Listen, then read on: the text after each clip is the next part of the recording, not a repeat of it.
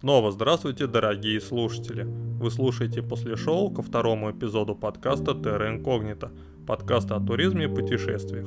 Сегодня я хочу вам рассказать об игре The Sinking City, фильме К2 «Предельная высота», творчестве греческого писателя Никоса Казанзакиса и альпинистских карабинах Вента. Начну по порядку, а именно с компьютерной игры The Sinking City – она совсем недавно вышла в сервис Epic Game, и мне удалось э, немного в нее поиграть. Сразу оговорюсь, что играл я где-то около часа, и полное впечатление пока составить не могу, поэтому поделюсь, поэтому поделюсь э, первыми эмоциями об этой игре.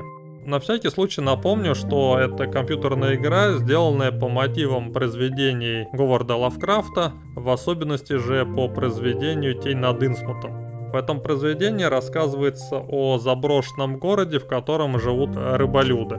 Что могу доложить по самой игре? Самое первое, что бросается в глаза, это графика. И, друзья мои, графика в игре не ахти.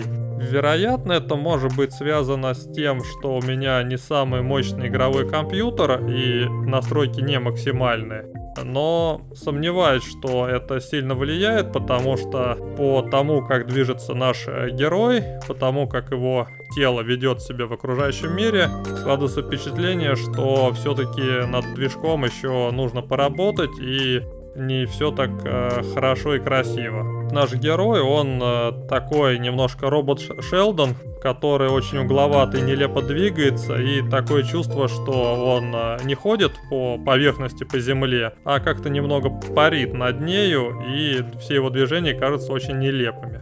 Это сильно бросается в глаза, потому что мы наблюдаем его со спины, вид от третьего лица, и он какой-то напоминает какого-то болванчика просто, а не живого человека. Еще что по Sinking City в плане графики и движения в частности бросилось мне в глаза, это разница между ходьбой и бегом. Наш герой, он как-то так все время семенит, а если мы нажмем, зажмем Shift и ускоримся, то он просто семенит быстрее и смешно так раскачивается. И особой разницы я, прямо сказать, не заметил в скорости. Разница скорее визуальная в нелепости его походки. В остальном графика достаточно приятная, она явно не отталкивающая, вполне красивая, даже, наверное, можно сказать, где-то современная но, на мой взгляд, не фонтан. Повторюсь, возможно, это связано с не самыми высокими настройками, которые у меня есть, но говорю о том, что вижу. Говоря об играх по Лавкрафту, нужно говорить про атмосферу прежде всего, как мне кажется. И по первым впечатлениям создателям Sinking City удалось передать нужную атмосферу. Мы сразу попадаем в такой заброшенный полузатопленный город, где живут э, такие подозрительные неразговорчивые горожане – Некоторые из них выглядят очень странно. И атмосфера такого запустения классического, мне кажется, передана очень хорошо. Также не нужно забывать, что действие происходит где-то в 50-х годах после Второй мировой войны, и из чего поведение многих людей нам сейчас может показаться несколько странным, но в то время это было нормой. О чем я говорю? Например, это отношение к чернокожим людям, которых раньше особенно за людей не считали и относились к ним, прямо скажем, более чем пренебрежительно.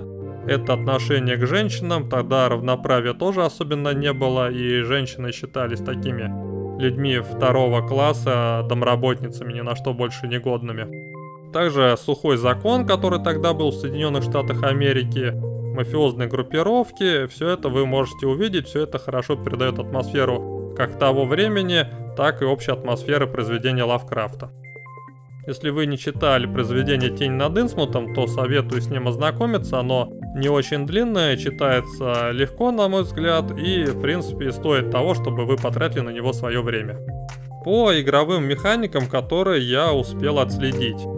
Первое, что бросается в глаза, это система расследований. Она перенята из игр по Шерлоку Холмсу, там было очень похоже. Когда мы общаемся с какими-то людьми, либо ведем наблюдение, у нас накапливаются улики, но на самом деле это не улики. Потому что под уликой все-таки принято понимать какие-то предметы, да, физические, а у нас накапливаются умозаключения. Например, можем сопоставить ранение на теле убитого с орудием убийства и сделать вывод, что это орудие убийства могло принадлежать третьему лицу. На самом деле это, наверное, нелегко будет объяснить на словах, но в игре все выглядит логично. У вас есть несколько гипотез, вы можете их между собой комбинировать, объединять, и при правильном объединении делается вывод. Если гипотезы друг другу не подходят, то у вас вывод сделать не получится, будет ошибка. Достаточно интересная механика, но, на мой взгляд, немного неправильно, что нельзя делать ошибочные гипотезы. Потому что же детектив может, как любой другой человек, ошибаться, и если вы сопоставили два факта и сделали неправильный вывод, то это целиком и полностью ваша ошибка, но игра нас от такого уберегает. Но с другой стороны, наверное, тогда было бы тяжело в нее играть и предполагалось бы делать слишком нелинейный сюжет с множеством э, твистов и развилок. Второе, что в игре имеет прямое отношение к расследованию, это так называемые чертоги разума. Похожая механика использовалась в игре «Исчезновение Итана Картера», где мы тоже играли за частного детектива, который расследовал пропажу маленького мальчика. Во время расследования какого-то убийства наш герой мысленно представлял себе ход событий, и мы должны были расставить действия персонажей в нужной последовательности, то есть сделать реконструкцию того события, которое произошло. Тоже интересная механика, но, понимаете, тут все сведено к тому, что наш герой, частный детектив, он имеет паранормальные способности и с помощью их раскрывает дела. На мой взгляд, это все немного, во-первых, притянуто за уши, а во-вторых, обесценивает работу детектива как такового. Я не имею ничего против мистики в играх по Лавкрафту, сам автор к этому обязывает его произведения, но все-таки в произведениях Лавкрафта и тоже фигурируют и репортеры, и частные детективы, различные сотрудники полиции, которые расследуют происшествия традиционными методами, им не помогают никакие высшие силы, сверхразум и всякое такое. В игре нам просто делают такой костыль, что мы какой-то телепат-провидец, можем все увидеть будущее, прошлое и так далее, и воспроизвести эти события. В итоге все сводится к кликанью мыши и особенного, скажем так, мыслительного процесса от игрока не требуется. Я понимаю, что рутина частного детектива, как наблюдение, скрытая какая-то съемка, шпионаж, собирание улик, фотографирование и так далее, это все скучно и мало кому будет в реальности интересно. Но все-таки расследования могли бы сделать мне кажется, более интересным, например, э, ну хотя бы какие-то отпечатки пальцев собирать, там, делать анализ крови в лаборатории, а не просто войти в транс, увидеть все, что было и поставить там циферки от 1 до 5. Ну, а тут опять же, бог-судья создателям игры, наверное, им виднее, как завлечь игрока, потому что я, тем не менее, эту игру купил, отдал за нее свои деньги, и, значит, по-своему создатели были правы. Тоже пойдемте дальше. Что еще по игре могу сказать? Там очень нестандартное на данный момент обучение. Мы с вами все уже привыкли, что обучение это либо тренировочные миссии, либо какие-то, вероятно, видеоролики, либо что-то еще такое интерактивное, где поводите мышью вправо-влево, нажмите вперед-назад, теперь пройдите вперед до контрольной точки, там нажмите Shift и нас водит так за руку. А в этой игре обучение это просто текст, который нужно читать. То есть как в старых играх такой мануал по игре. Какие кнопки за что отвечают, как работают какие механики. Это все написано на нескольких листах с печатного текста. Это все нужно читать. Это нестандартно, но мне такой подход понравился. Он отдает, такой ностальгии отдает, э, мне приятно. Но вероятно кому-то это будет скучно, неинтересно читать. Все-таки нас уже приучили, что все происходит интерактивно по ходу игры и кому-то это может не понравиться. Тут, э, что говорится, на вкус и цвет. Скажу честно, боевая система мне пока что не понравилась. Возможно, я просто мало успел повоевать и не оценил ее по достоинству, но выглядит все по первому впечатлению примерно так. На нас бежит какая-то быстрая и непонятная тварь, мы достаем пистолет, начинаем пятиться, пытаемся прицелиться, у нас не получается, мы промахиваемся, у нас всего 6 или 5 патронов. Потом тварь прибегает к нам уже, мы достаем почему-то саперную лопатку и начинаем рубиться ей в ближнем бою. Почему наш герой таскает с собой саперную лопатку, он же как бы не солдат, я, честно говоря, не знаю, зачем она частному детективу нужна. Не могилы же он будет ей разрывать. Но стрельба из пистолета сделана очень плохо, мне показалось очень тяжело прицелиться, и враги какие-то слишком быстрые. Может быть, э, это я как-то плохо играю, может быть, еще не успел адаптироваться к управлению. Но посмотрю, что будет дальше. Пока, повторюсь, сужу по первому часу игры, не так много я успел всего посмотреть. Сюжет обещает быть э, интересным, как мне кажется. Начинается все достаточно лихо. Не буду сейчас об этом рассказывать, чтобы не портить вам впечатление, если вы захотите поиграть самостоятельно. На этом предлагаю об игре пока что закончить. На следующей неделе планирую в нее поиграть еще и, наверное, потом доложу более подробно. Сейчас же давайте перейдем к фильму К2 «Предельная высота», о котором я хотел поговорить. Это старый фильм 91 года, снятый американской компанией Paramount. Он нам рассказывает о, собственно, горе К2, которая нам также известна как Чегоре. Я думаю, что могу тут более подробно рас раскрыть сюжет, потому что все-таки 91 год. Кто хотел уже этот фильм посмотрел. В сюжете лежит а, дружба двух очень разных людей. Один из них такой примерный семьянин и ученый, а второй такой холостяк и забияка. Они оба увлечены альпинизмом и хотят покорить К2. В итоге они встречают спонсора, который выдает им деньги, и они отправляются в экспедицию. Получается так, что в этой экспедиции только двое наших друзей идут на вершину. Они туда благополучно добираются, хотя и с некоторыми сложностями и потом начинает спускаться. Но в результате несчастного случая один из них ломает себе ногу и остается в горах. Второй спускается вниз один, бросает первого, но потом чудесным образом находит веревку, которая ему была нужна, чтобы спустить своего друга, возвращается за ним и с помощью этой веревки спасает жизнь своему другу и спускается сам. На этом наступает такой хэппи-энд, хотя некоторые участники экспедиции трагически погибают.